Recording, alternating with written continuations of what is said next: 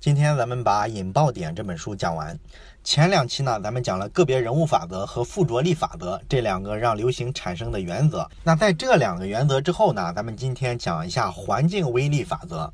咱们之前呢，把这个流行现象的产生呢，跟病毒的传播做了一个类比。当时呢，咱们是这么说的：个别人物呢，为什么说在一个流行现象的产生之中具有巨大的作用呢？就是因为啊，它就相当于这个病毒的携带者。它能够帮助这个病毒给扩散出去。那上期呢，咱们又讲了附着力法则。这个附着力法则呢，它的意思呢，除了说这个病毒携带者之外呢，病毒本身也要自己具备传播的属性。所以呢，从这两个维度出发呢，咱们知道了一个流行的观念，一个流行的信息到底是怎么产生的。那除了这两点之外，还有什么因素能够影响到流行的产生呢？这就不得不说是外在的环境因素了。这个也很好理解，是吧？你就想想那个流感病毒，它在冬天。或者春天的时候啊，比较容易传染别人，那么夏天的时候就很少产生了。这就是说，外在的这个气候环境啊，对病毒的这个扩散效果，它会有一种约束。那对流行的现象、流行的观念来说，也是一模一样的。环境因素如果欠缺了，那一定会对这个流行的产生造成很多不利的影响，甚至说可能是很好的信息，也找到了关键的人物作为传播的载体，但是没有用，可能最终这个流行呢也没有起来。那到底什么样的环境能够造就流行的产生呢？这就是咱们这一期要探讨的话题。那咱们今天聊的东西呢，这个结。构会比较松散一点哈，因为这个话题它适合比较发散的去聊。那咱们上来呢，就先聊一下这个犯罪的事儿。那为啥要聊犯罪的事儿呢？因为咱们会发现呢，这个犯罪这个事儿啊，跟流行啊，跟什么传染病啊，它这个机制啊是非常像的。就是说都会传染。那好多的青少年犯罪呢，都是因为什么家庭破裂了之后啊，没人管他，他去跟什么不三不四的人整天混在一块儿，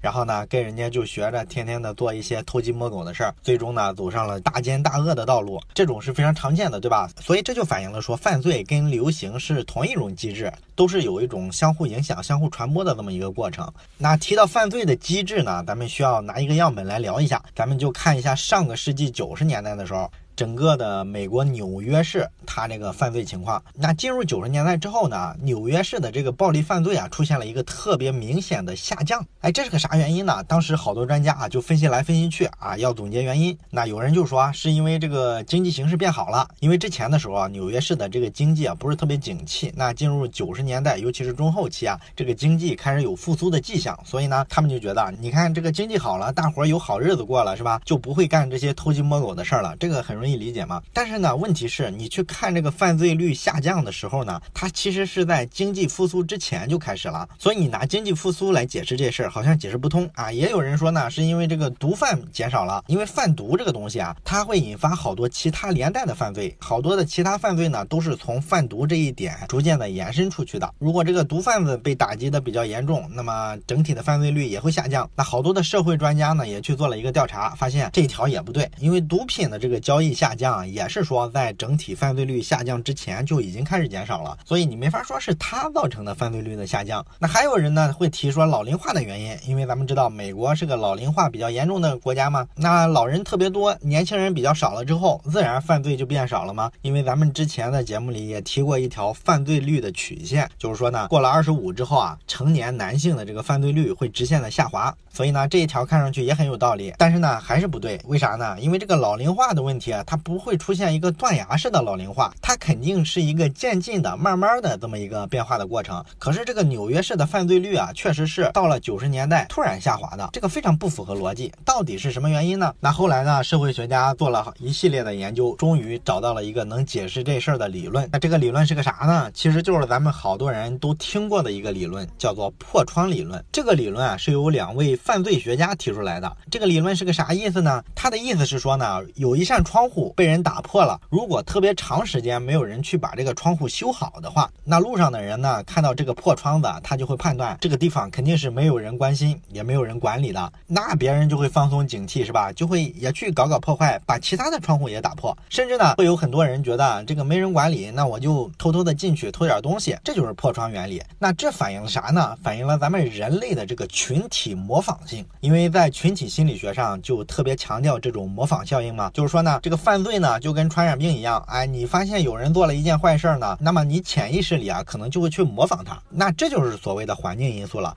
因为你周边的其他人的行为啊、观念呀、看法呀，都是说你所处的这个环境的一部分。那别人会影响到你，但是呢，咱们很多时候啊，讨论很多事儿的时候啊，都意识不到这一点。比如说，咱们有一个特别明显的例子，就是这些年咱们经常在舆论上看的，咱们看这个舆论啊、媒体啊，经常批评一件事儿，就是说咱们现在中国人啊，看到老人在街街上倒了，不敢去扶；看见孩子在街上倒了，也不敢去扶，咱们怕被人讹嘛。所以说呢，这个舆论啊、媒体啊，经常批评说咱们中国人的这个道德水平啊特别低下啊。这种事儿一拿出来讲，就讨论的特别激烈，对吧？实际上这件事儿讨论的最激烈的是二零零九年，当时广东佛山发生过一个小月月事件。咱们老马上书房的听众朋友呢，可能有一些是九零后，零九年的时候呢，可能还比较小，印象可能不是很深刻。我相信绝大多数八零后应该都知道到这件事儿，对吧？因为当时那件事儿确实是在舆论上讨论了特别长的时间。这个小月月事件是个什么意思呢？就是有一个小女孩两岁，在大街上呢被车给撞了，然后就倒在了大街上，中间路过了十八个人，这十八个行人呢，没有一个人上前去救她，直到说第十九个人看到才把她救起来。所以呢，这个媒体啊、舆论啊，大家都在批评这件事儿，说咱们中国人太冷漠了吗？基本就是站在一个道德的制高点去指责前面那十八个没有救这个小女孩的人。而实际上呢，这种探讨确实是丝毫没有意义的，因为你这种探讨如果要成立，那其实是有一个假设的。假设是什么呢？就是说这十八个人确实是主观上见死不救，也就是说他们是主动的一个道德选择。所以呢，大伙儿得出结论来，他们应该被唾弃。但是你说这个前提假设它成立吗？其实是不一定的，因为你要考虑到这十八个人所处的这个环境因素。首先，你确信这十八个人真的看到那个孩子了吗？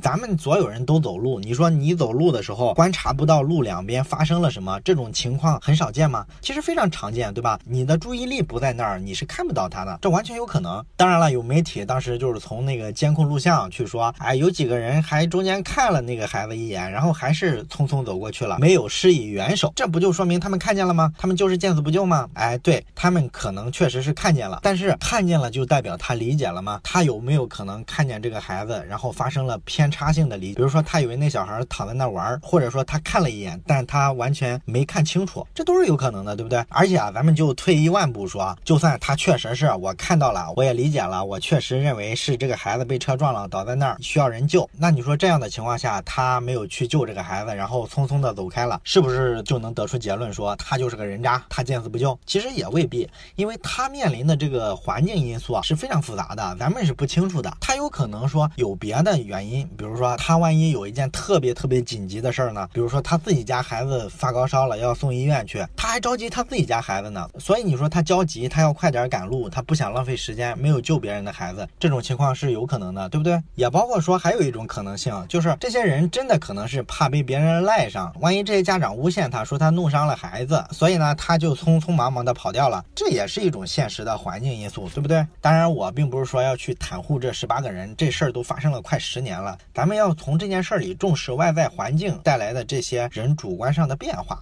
这个是我们需要注意的。所以说呢，咱们讨论这个问题的时候，如果把这个环境因素放进去，你设身处地的想一下，你就会发现，在人的道德之外，其实有很多其他的因素可以去干扰你的这个道德选择。所以呢，你不能说简单的拿一个结果直接哎把这个板子打到人的道德水平上啊，证明是他素质低，不完全是这样的。那讲到这儿呢，咱们再稍微发散一下哈。还有一件事儿啊，是咱们在媒体上经常看到的，就是一种社会新闻。咱们经常看到这样的报道，就是说呢，有一辆大货车，它拉着一车的水果，走在某个山路上的时候啊，出现了事故，然后翻车了。于是呢，水果就洒了一地，周围的村民呢就跑过来把人家车上的水果都给抢光了。那媒体呢，通常这时候就站在道德上做一个批评，稍微强一点的呢，做法律上的普及。但是总的来说呢，都是一个结论，就是这些人素质低啊，道德水平败坏。这种新闻是不是常见？那还有一类新闻跟这个相反，相对来说呢，是一个正能量的新闻。比如说呢，我们会经常看到这样一类新闻，就是某个人人呢，他从银行取了钱，然后呢，全部放在了自己的书包里。完了之后呢，走在大街上，这个包不小心掉地下了，然后一阵风过来，把这个钱吹得到处都是。好多热心的市民呢，都去帮着他把这个钱给追了回来。完了之后呢，这个当事人数了一下，发现哎，一分钱没少。哎，于是呢，这个媒体就开始夸，就说哎呀，某某市的这个市民素质真高，道德水平真好。那咱们看啊，这两类社会新闻，媒体或者舆论的第一反应永远是那么可爱，那么简单，对吧？就是说这事儿就反映到道德水平。那听咱这个节目的朋友都知道，是吧？咱经常讲很多心理学的知识，咱们知道这个结论肯定是没有营养的，也是比较肤浅的。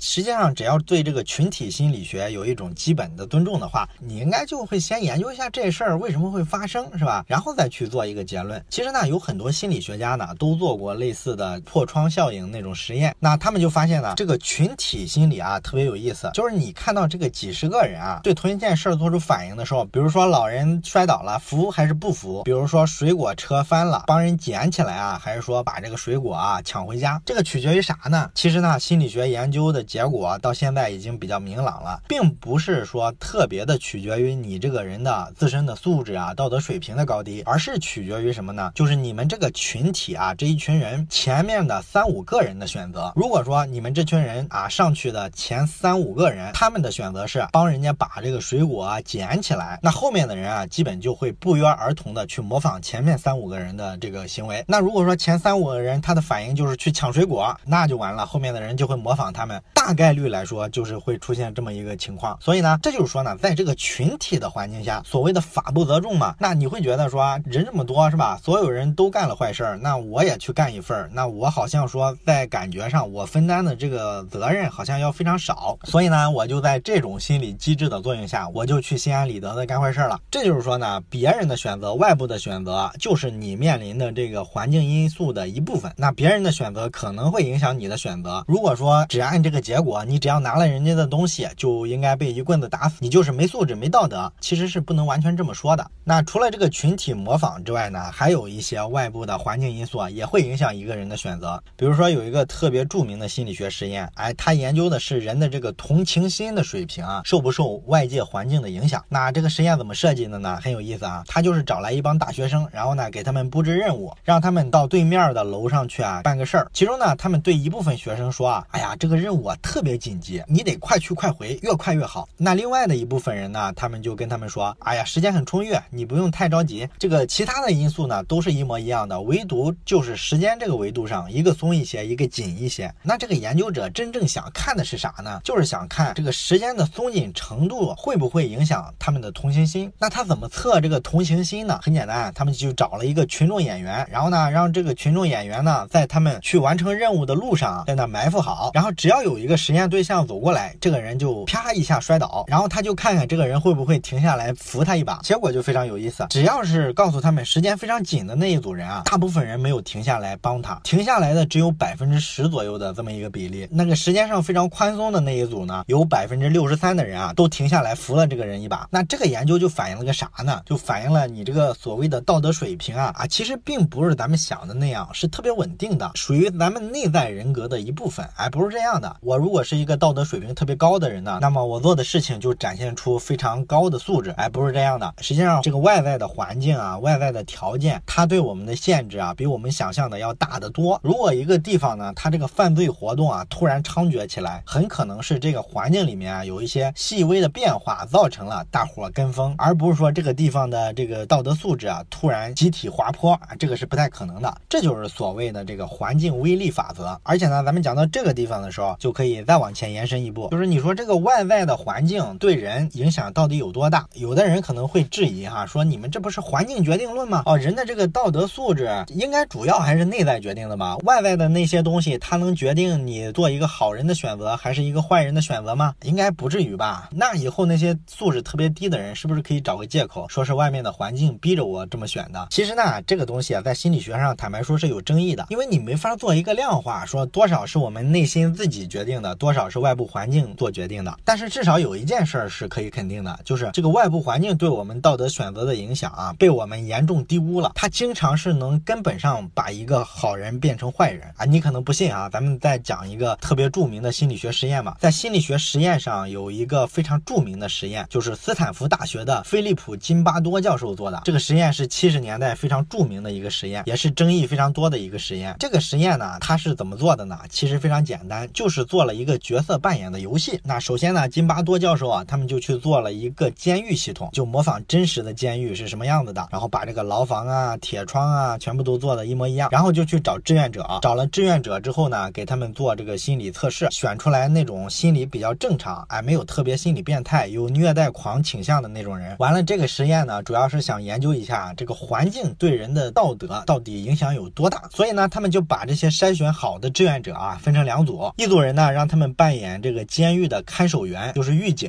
那另一组人呢，扮演的是犯人，哎，让他们各自穿上相关的制服。完了之后，他们要扮演什么内容呢？其实就是模仿真实的监狱，跟真实的那种监狱里是一模一样的啊。比如说，犯人要戴着手铐，然后呢，狱警要审讯犯人，要录口供，还要经常的去训导、督促他们。那这这个实验呢，本来是想弄清楚啊，说这个监狱里啊，为什么会成为一个藏污纳垢的地方？因为咱们都知道，监狱里的这个风气啊是非常差的，基本上整天干一些特别灰暗的事儿。咱们看过好多那种警匪的电影啊，都懂。但是这事儿就特别奇怪，你说监狱它名义上的作用不就是把坏人关起来吗？把坏人关起来是为了让他们改过自新，但是为什么说最终却成了一个藏污纳垢的地方？基本上一个不是特别坏的人进了监狱之后，就变成了一个更坏的人，这是怎么发生的呢？这里就有两种可能性，一种呢就是说你关的本身挑选过的都不是什么好人，所以呢你最终这个监狱啊整体表现出来的这个风气啊自然是非常差的嘛，它就是藏污纳垢的嘛。还有一种解释呢是说你这个监狱本身的这个环境不行，导致呢这个人本身不是特别差，进去之后啊也就变成特别差的人了，这个锅应该环境背。那你说这两种说法到底哪一种有道理呢？那通过咱们上面讲的这个实验不就能看出来吗？你进去的可都是正常人，都是咱们普遍意义上说的好人。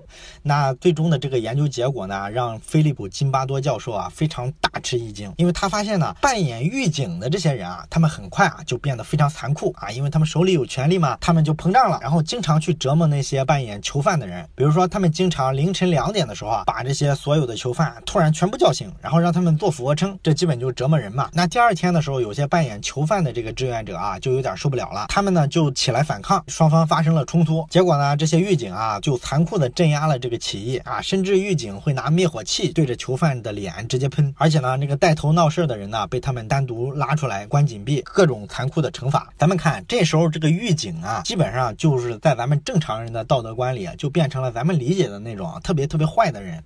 然后这个实验呢进行了大概三十六个小时之后啊，就有人开始退出了。为啥要退出呢？因为扮演这个囚犯太痛苦了，他受不了了，歇斯底里了。工作人员就把他们放出去。然后很快呢，其他扮演囚犯的人啊也开始大闹大哭，哎，有一些精神抑郁的苗头了。那这个实验没办法，很快就被迫终止了。最终呢，这个实验坚持了不到六天。本来呢，辛巴多教授是想把这个实验做两个星期的，他发现根本坚持不下去。但这个实验呢，就反映了一个非常明显的道理，在这个某些特别具体的这种环境底下呢，我们内在的这种个体的人性会屈服于这个强大的外在环境。简单来说呢，就是说我们这些人啊，每个人做一个选择的时候，其实面临着好多的外部因素的影响。这些外部因素呢，有很多时候会决定了我们最终做一个什么样的选择。这个比我们想象中说靠我们的自我来决决定，靠我们的个性来决定，靠我们的人格魅力来决定啊，跟这个不是一回事儿。很多时候呢，认为自己做了一个决定，只是一个归因上的错误。环境导致你做出了那一步选择，然后你在归结的时候会认为这是自己人格个性的一部分，是你自己做的这个选择，所以啊，这是一种明显的原因归属上犯了一个错误。你意识不到的是周围的很多细微的环境因素的不同，很大程度上决定了你是一个什么样的人。其实呢，跟这个实验类似的还有一部电影，我相信可能有些人看过。哎，有一个电影的名字叫做《浪潮》，就是波浪的浪，潮水的潮。那是一个德国电影。这个电影讲的基本上跟这个实验是一致的。就是说呢，那个电影里啊，有一个高中的老师，他告诉学生们说，咱们这个年代啊，法西斯仍然有可能死灰复燃。那这些学生们就特别不屑一顾，说这啥年代了，是吧？法西斯那套东西现在聊起来觉得这么搞笑，我们怎么可能被这套东西洗脑啊？所以大伙不信。那老师呢就跟学生做了一个实验，想看看法西斯那套制度啊能不能在现在这个时代仍然能运行的起来。于是呢，他们就开始做这个角色扮演的游戏。那有些同学呢扮演元首，有些同学呢扮演普通人，或者是盖世太保之类的。那这个实验也是一样的，很快啊发现大伙入戏太快了，这个权力让人膨胀的非常可怕啊。当年的法西斯的那种混乱逐渐在这个小团体里出现了啊。老师发现呢这个事儿要失控了，于是就喊停了。那结果呢，有一个孩子因为入戏太深了，特别兴奋。当你把他从这种虚幻里面强行的剥离出来、拉出来的时候，他觉得受到了巨大的冲击，他受不了。然后呢，这个孩子自杀了。哎，就这么一个电影，虽然是个虚构的故事啊，但是它跟咱们刚才讲的这个实验道理是一模一样的。所以说呢，这个环境的因素啊，确实是对咱们做一个选择影响大的程度，可能是被我们绝大多数人低估了的。所以呢，咱们前面讲了这么多理论，那你说在方法论层面，咱们知道了环境因素影响这么大，我到底应该怎么利用好这个环境因素，去防止犯罪这种负面的流行的现象流行起来呢？是不是说我就应该从改变环境入手，去把这些犯罪分子啊，通通抓起来，然后呢，给这些青少年创造一个健康成长的生存环境，是不是这样就行了呢？这是咱们传统的做法，也是比较直接的去改变这个生存环境。这个办法呢，虽然直接，但是未必有用，因为青少年阶段他往往是比较叛逆的，他可能就是觉得这些做坏事儿的人啊啊，整天搞破坏，他觉得特别酷，他就愿意去模仿。所以你说你要把这些坏人全部抓干净，这是多困难的一件事儿，对吧？这基本不可实现。所以呢，你应该从另外的维度去思考，比如说生存环境。你像咱们开头不就讲了纽约市的这个犯罪在九十年代之后直线下滑嘛？那你说为什么他的犯罪的概率会直线下滑呢？好多社会学家就去研究，结果发现呢，是因为他们政府部门啊比较懂这个破窗效应。他们呢当时是建了一个新的地铁站，投资好几百亿。那么好多人都觉得啊你们应该把这个关注的重点、工作的重点放在打击犯罪活动，因为地铁是一个犯罪集中的地方嘛啊，然后还应该把注意力放在地铁质量的控制，这是些大事儿。但是呢，当时的政府啊，却做了一件非常反常的事儿。他们把自己的主要精力都花在哪儿了呢？花在反对这个地铁站的乱涂乱画现象上了。当时的那个纽约地铁里啊，青少年一些孩子啊，经常干的一件事儿，就是在那个墙上乱写乱画。所以呢，政府就要求啊，每一条地铁线路、每一个地铁站里面的所有墙壁上，凡是有乱涂乱画的，找工作人员呢，拿着漆统一的把这面墙刷一遍。这样呢，你那些乱写乱画的东西不就全部覆盖掉了吗？那如果说列车的车车厢上有乱写乱画的，好了，每一趟列车到站之后，你要全部给我清洗一遍，给它清洗干净。如果有人再乱写乱画，那就再清洗，再刷漆，一遍一遍的去重复。这是他们抓的第一件小事，乱写乱画。后来他们还抓了第二件小事，什么小事呢？就是抓逃票的。那这个逻辑也是一模一样的，对吧？非常小的坏事儿，但是就跟打破的窗户没人修一样，如果你不管它，别人就跟着去模仿，最终可能会流行起来，产生一个巨大的破坏力。据说呢，当时逃票的人特别多，整个的纽约啊，每天有十七万人坐地铁不买票。这么多人逃票，那肯定就出现了一个群体模仿的作用嘛。所以呢，好多青少年的违法犯罪的行为啊，都是从这些小的逃票之类的活动开始的。等他们长大了，到十七八岁、二十几岁的时候，简直就无法无天了。那当时其实也有好多人不理解，是吧？你说一张地铁票不就一美元多一点吗？你让这些警察天天为了这一块钱追着跑来跑去，多累，是吧？能挽回多少？损失，但是政府还是要求把这个抓逃票的事儿一直坚持下去，而且做的非常正式。比如抓到逃票的人之后呢，就给他们戴上手铐，然后让他们在站台上站成一个圈儿，这基本就是杀鸡给猴看嘛，告诉大伙儿，你看这就是逃票的结果。那逃票还给了他们一个比较有意思的收获，就是他们抓到每个逃票的之后啊，都会仔细的盘问嘛，结果就发现这些逃票的人啊，大概有七分之一曾经有过刑事拘留的记录，有百分之五的人呢是携带着武器的，哎，所以呢。这个检查有没有逃票，还真不是说为了一块钱去抓人的事儿。他真的说通过这个小的线索啊，制止了好多更大的犯罪。那更间接的好处就是刚才咱们讲的这个，防止青少年去模仿这个小犯罪，形成了风潮之后，变成一个更大的犯罪潮。所以呢，大伙儿很快就意识到了抓逃票的价值，就开始更严谨的去抓逃票。然后呢，好多人知道警察在地铁上抓逃票的之后呢，他也开始买票了。而且呢，他不再说出门的时候把枪啊、刀啊带上地铁了，都把它。放到家里了，这就减少了犯罪啊冲突的产生。而且这还没完，后来纽约还抓过一些更小的事儿，比如说在公共场合酗酒，比如说随地小便。所以呢，他这个犯罪率啊，也没有搞什么严打代号什么什么的行动啊，没搞这些虚头巴脑的东西，人家就是抓这种小的不能再小的违法活动啊，甚至连犯罪都算不上。那就靠这个，纽约的整个的这个犯罪率啊，就神奇的下降了。这就是环境威力法则在阻止犯罪这种东西啊成为一个流行潮的时候所起的一个作用。好了，引爆点这本书呢，咱们就讲到这儿。实际上呢，这本书还讲了一些别的东西，但是呢，有一些咱们在之前的节目里啊也提过了，所以就不重复去讲了。有兴趣的朋友呢，可以去再翻一下这本书，还是比较有意思的。这本书呢，咱们就讲到这儿，下本书再见。